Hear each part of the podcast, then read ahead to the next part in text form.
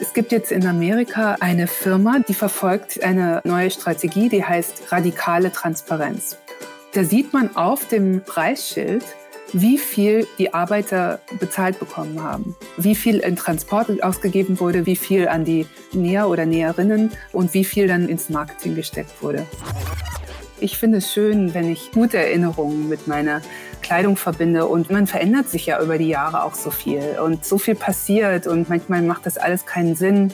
Und man denkt, was war ich denn damals für ein Mensch? Das kann ich überhaupt nicht mehr nachvollziehen. Dann hält man aber ein T-Shirt aus der Zeit in der Hand und findet es immer noch gut und sagt so, ja, also irgendwie gibt es ja doch noch einen roten Faden in meinem Leben. Ich bin nicht so ein völliges Chaos-Tier.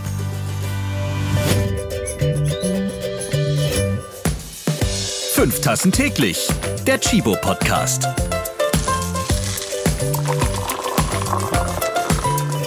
Moin, herzlich willkommen zur ersten Sonderfolge im Corona-Modus. Covid-19 hat ja unser Leben verändert. Die Pandemie, die wird uns noch eine längere Zeit begleiten. Das Coronavirus hat auch unsere Podcast-Produktion etwas durcheinandergewirbelt.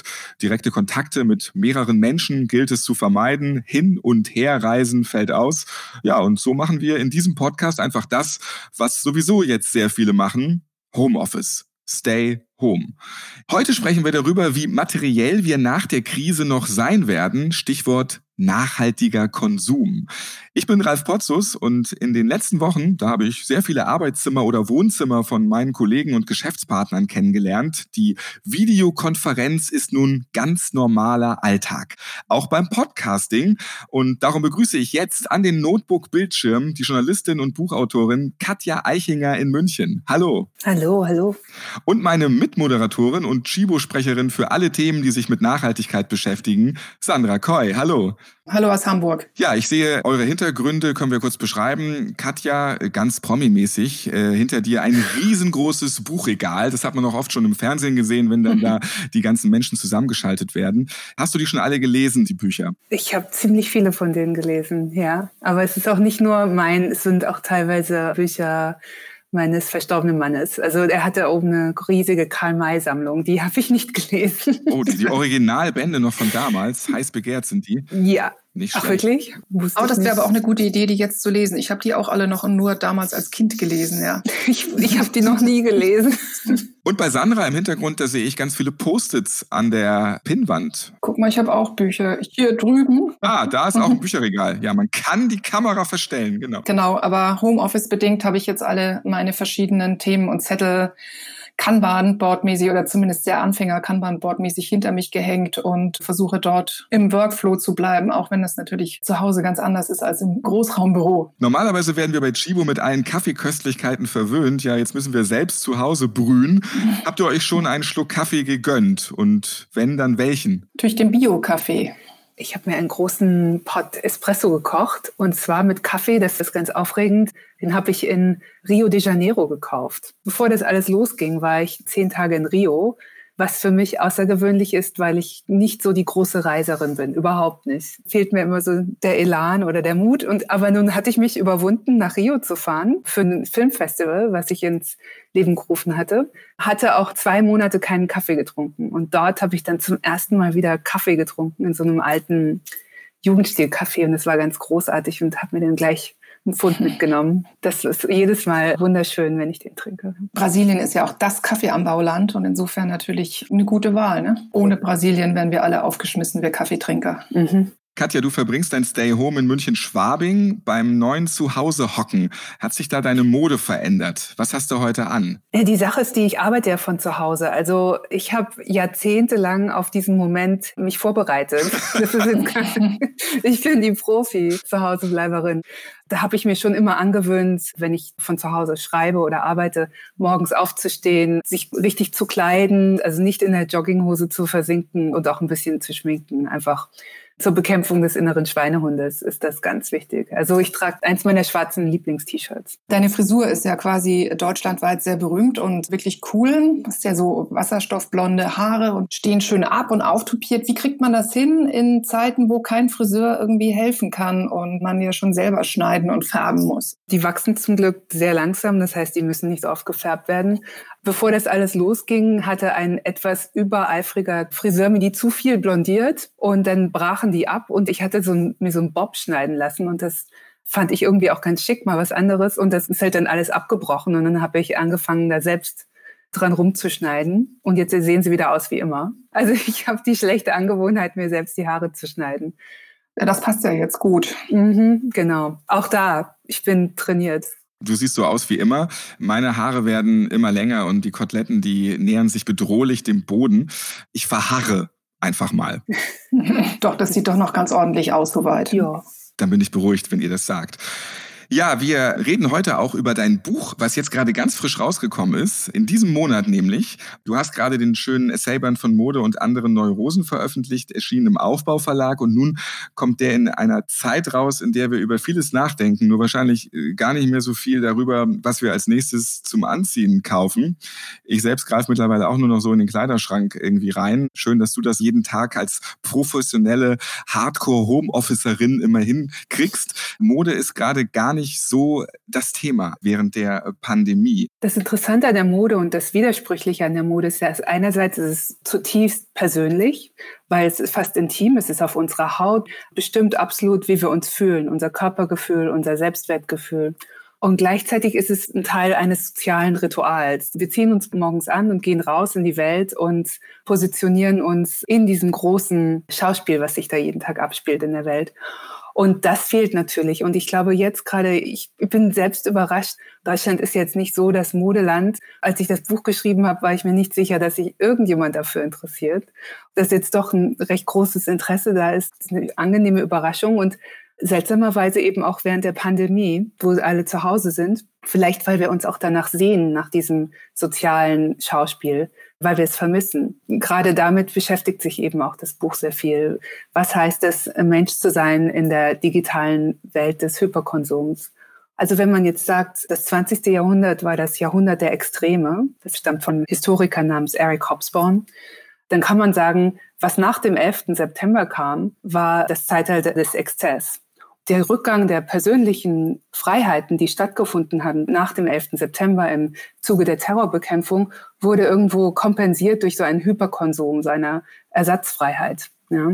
Und der wichtigste Modetrend der letzten zehn Jahre ist auf jeden Fall Fast Fashion. Also diese extreme Hyperbeschleunigung von Konsum. Die Kleidungsstücke, teilweise fühlen die sich ja an wie Plastik. Es sind wie eine Plastiktüte und wurden einmal getragen und dann gleich weggeworfen. Und ich kann mir vorstellen, dass dieser Hyperkonsum, dem ja auch jetzt eine extreme Schranke vor die Nase geschlagen wurde, dass wir da vielleicht eine andere Haltung zu entwickeln. Das wäre natürlich auch sehr schön. Also könnte es sein, dass die Menschen jetzt, äh, wo man eigentlich immer nur drei Sachen anzieht, feststellen, dass sie eigentlich nichts vermissen, dass es andere Sachen sind, die ihnen wertvoll geworden sind, wie selber kochen oder sich die Wohnung schön einrichten oder doch irgendwie der Kontakt mit seinen Nächsten? Es ist halt, was kaufen wir eigentlich, wenn wir kaufen? Was findet da eigentlich statt in so einem Geschäft? Da geht es ja nicht um das eigentliche Produkt, was da erworben wird, sondern man fühlt eine innere Frustration, weil man, man kauft sich ja ganz selten etwas, weil man es braucht. Wir brauchen so wenige Dinge. Wir kaufen es uns meistens, weil wir es hat viel mit Romantik zu tun. Wir träumen uns in fremde Länder, wir träumen uns in fremde exotische Situationen oder wir träumen uns unser Leben besser, angeregt von der Werbung, ja. Und diese Träume, die da stattfinden, können nie im Leben von dem eigentlichen Produkt erfüllt werden. Also die Realität kann nie erfüllen, was wir uns alles so zusammengeträumt haben. Mit dieser Handtasche werden mir die Männer zu Füßen legen und ich werde Karriere machen und ich werde mich sicher fühlen und werde mich nicht mehr so durcheinander fühlen. Alles, was wir uns da so zusammenträumen, wird natürlich nie stattfinden. Also kurz nach dem Erwerb des Produkts werden wir klar feststellen, ich bin immer noch die gleiche und nichts hat sich verändert. Also es geht eigentlich um eine Überbrückung von Frustrationen und Konsum beruht auch auf der Idee einer niedrigen Frustrationstoleranz. Die Fast Fashion Industrie hat uns ein anderes Verhältnis zu unserer Kleidung antrainiert. Ja, wir haben die Fähigkeit verloren, Frustrationen auszuhalten. Jetzt müssen wir die Frustration aushalten, zu Hause zu bleiben. Wir haben keine Fluchtpunkte. Ja, vielleicht merken wir, oh Gott, ich kann das ja. Ich kann diesen Moment und ich kann dieses schreckliche Gefühl aushalten, ohne dass ich mir ein T-Shirt kaufe. Ja, trotz allem, also man könnte ja online einkaufen, das machen aber viele doch gar nicht. Also offenbar geht's ja dann auch ohne. Wie viele Sachen hast du denn in deinem Kleiderschrank? Mein Kleiderschrank ist wie so ein Fotoalbum. Ich habe äh, viele Erinnerungen in meinem Kleiderschrank. Also sag mal, das T-Shirt, was ich anhabe, ist von 2008. Da kann ich mich auch noch genau dran erinnern. Ich habe auch noch mein Kostüm, das ich bei der Abiturverleihung anhatte und ein paar T-Shirts und solche Sachen. Also ich habe lange in London gewohnt und da habe ich immer so gelebt, dass alles, was mir gehört, in eine Londoner Taxiladung passt. Und das waren hauptsächlich Koffer mit Kleidungsstücken und Büchern. Das fand ich auch gut, so ohne Gepäck zu leben. Und die Kleidung habe ich aber immer mit mir geschleppt. Davon ist jetzt noch viel in meinem Kleiderschrank. Und die will ich auch nicht wegwerfen im Sinne von, was does it spark joy? Fuck that, ja. Ich habe, glaube ich, auch noch in meinem Kleiderschrank ein T-Shirt aus 2008, nur mit dem Unterschied zu dir. Ich kann mich da nicht mehr dran erinnern, dass es da noch drinnen liegt.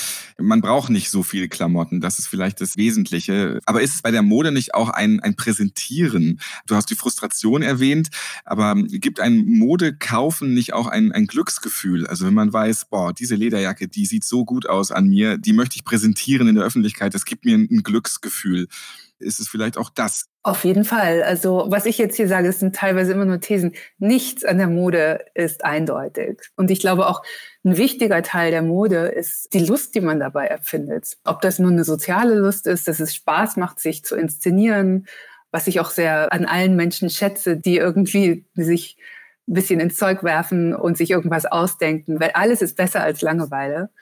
Und natürlich auch die Lust, die man hat, wenn man es trägt. Es ist ja ein wichtiges menschliches Bedürfnis, Lust zu empfinden. Und gehört zum Menschsein dazu. Und da ist Mode auch ein wichtiger Teil. Vor allen Dingen, wie es sich auf der Haut anfühlt. Du hast ja geschrieben, dass eins deiner wichtigsten oder tollsten Kleidungsstücke ein Sweatshirt ist von deinem verstorbenen Mann Bernd Eichinger, dem Filmproduzenten, der das damals, glaube ich, bei Die unendliche Geschichte mhm. immer anhatte bei den Dreharbeiten. Sowas ist ja total viel wert. Kann es nicht sein, dass jetzt, wo wir auch alle unsere Schränke ausmisten und gucken, dass das eigentlich wieder einen sehr großen neuen modischen Stellenwert hat, wenn man wirklich Kleidungsstücke mit einer Geschichte hat und mit einer Emotion dahinter.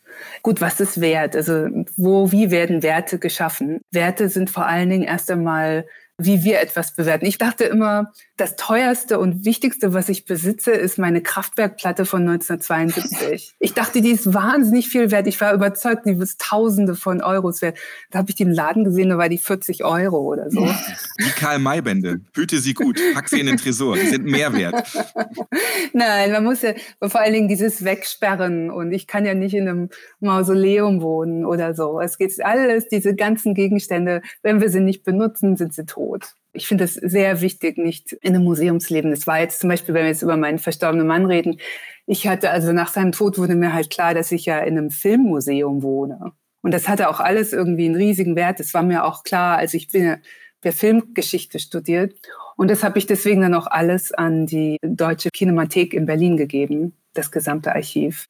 Da wurde halt ein Archiv ins Leben gerufen, weil sonst wird man ja irre. Das Haus darf kein Mausoleum sein. Aber ich finde es schön, wenn ich Erinnerungen mit gute, vor allem gute Erinnerungen mit meiner Kleidung verbinde. Und man verändert sich ja über die Jahre auch so viel. Und so viel passiert. Und manchmal macht das alles keinen Sinn.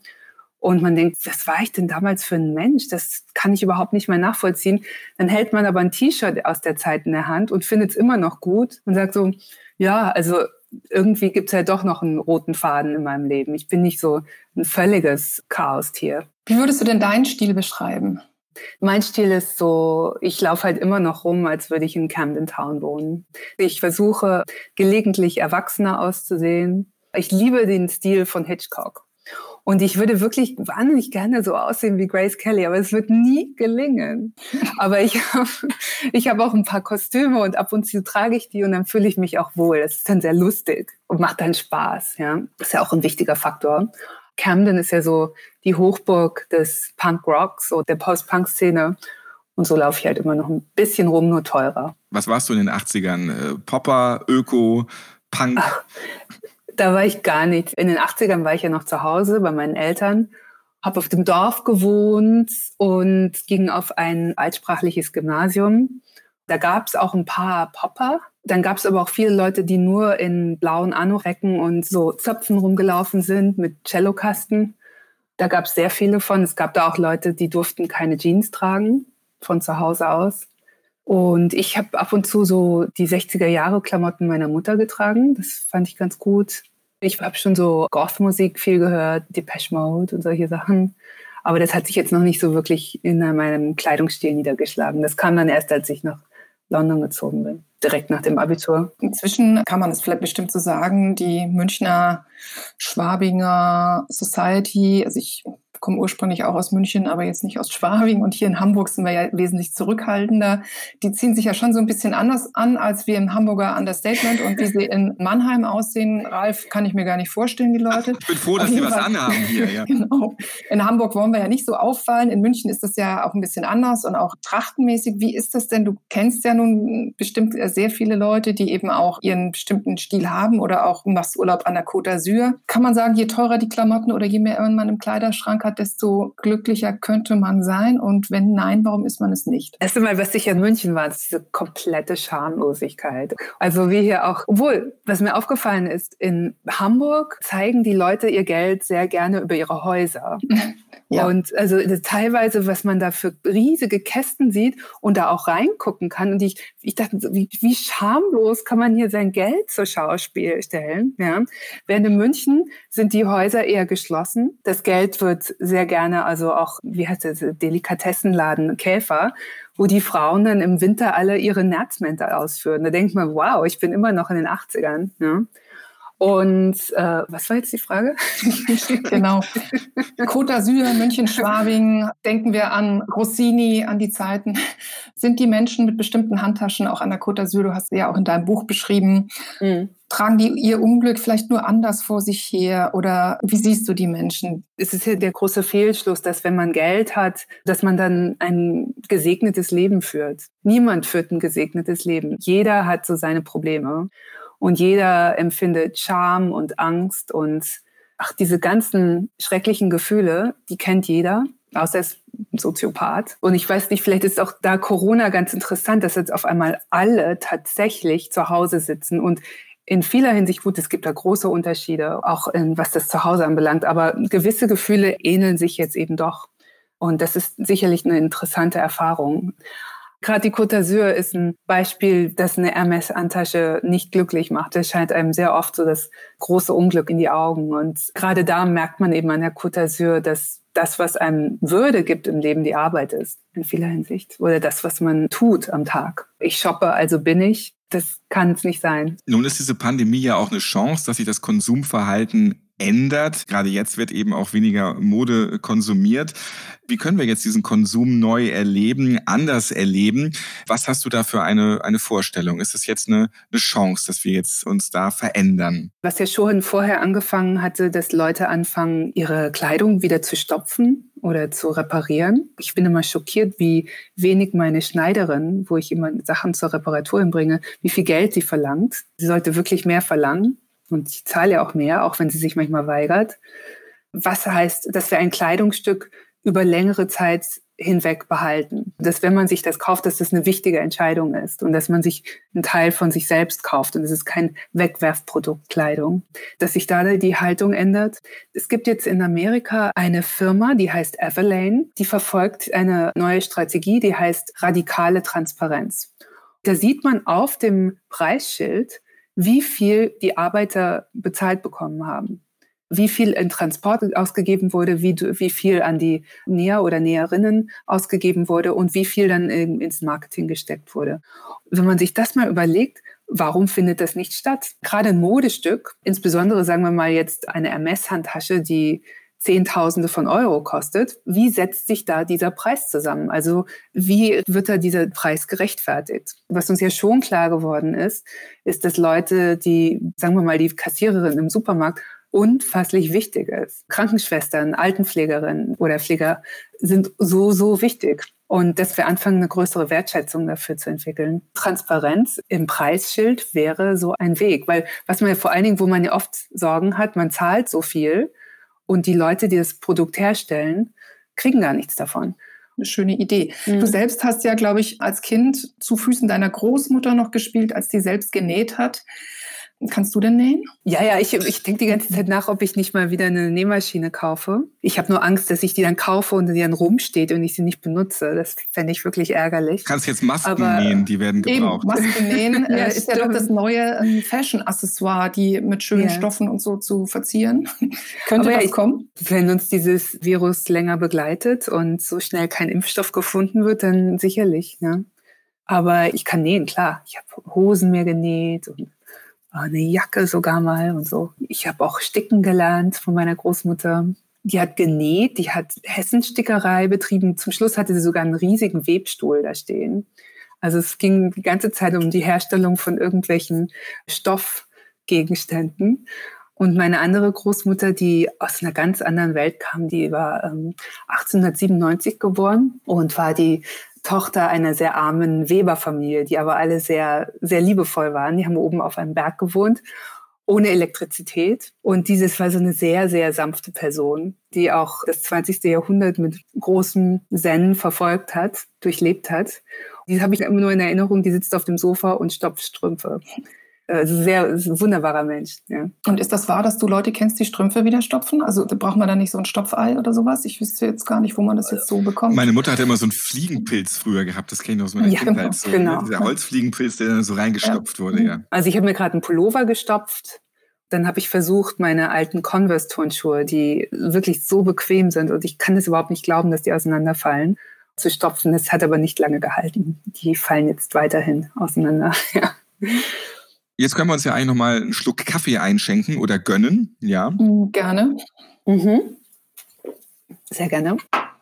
Apropos Kaffee, du hast äh, mir im Vorgespräch gesagt, dass im Grunde Chibo eine deiner ältesten Kindheits, nennen wir es Konsumerinnerungen ist, allerdings mit einem positiven Gefühl belegt.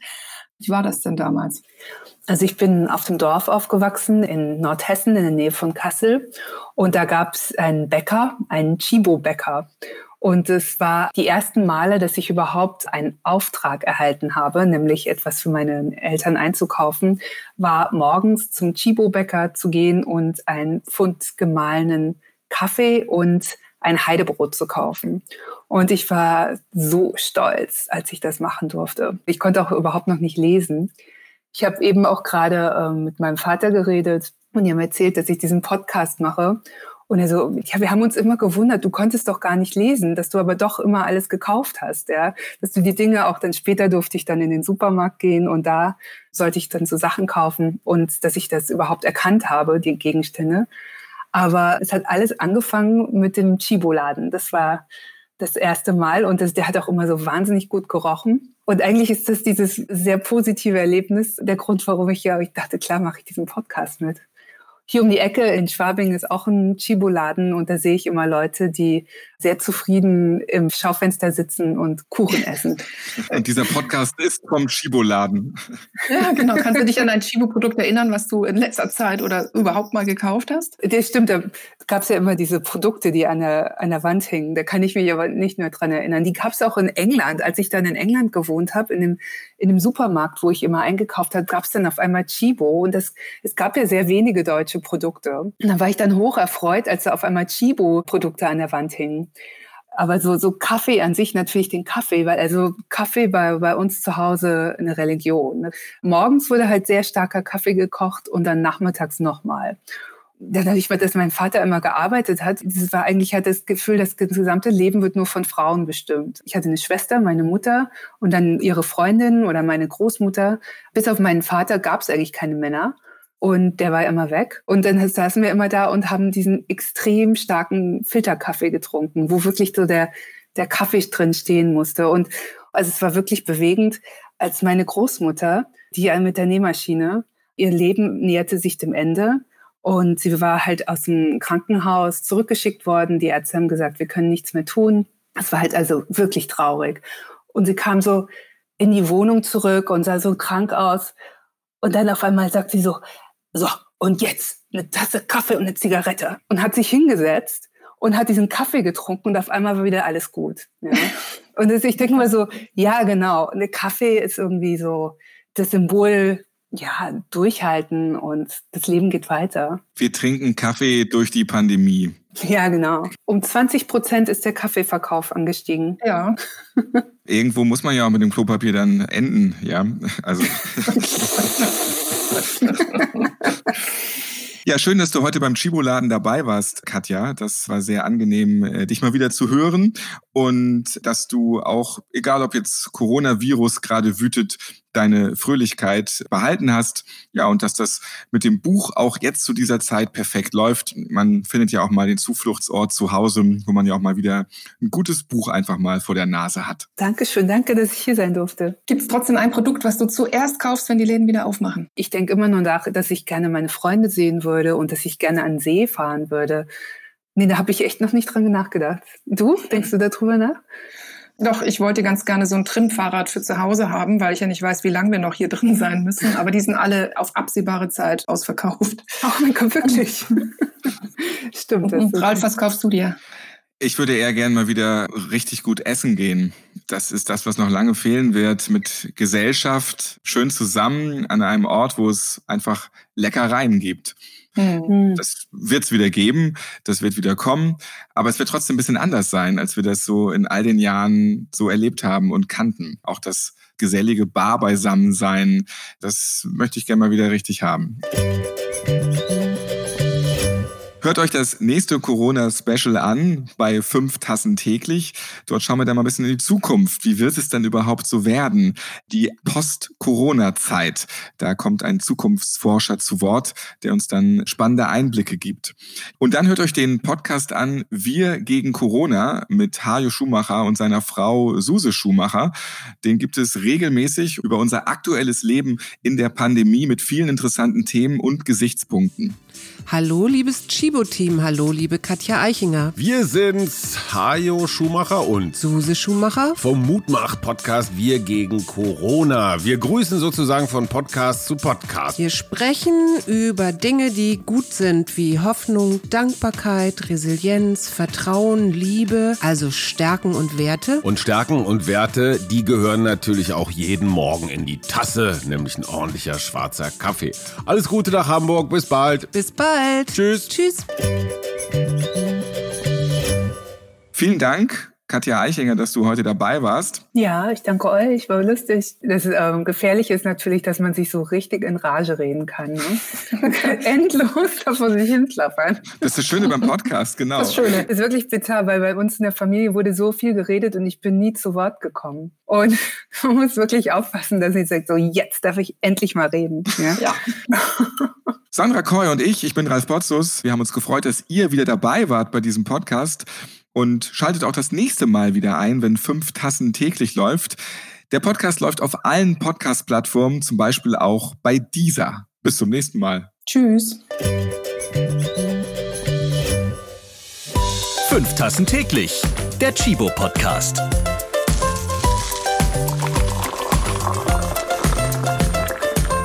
Ihr habt Fragen oder Anregungen zu dieser Podcast-Folge? Wir freuen uns auf eure E-Mail an podcast.chibo.de.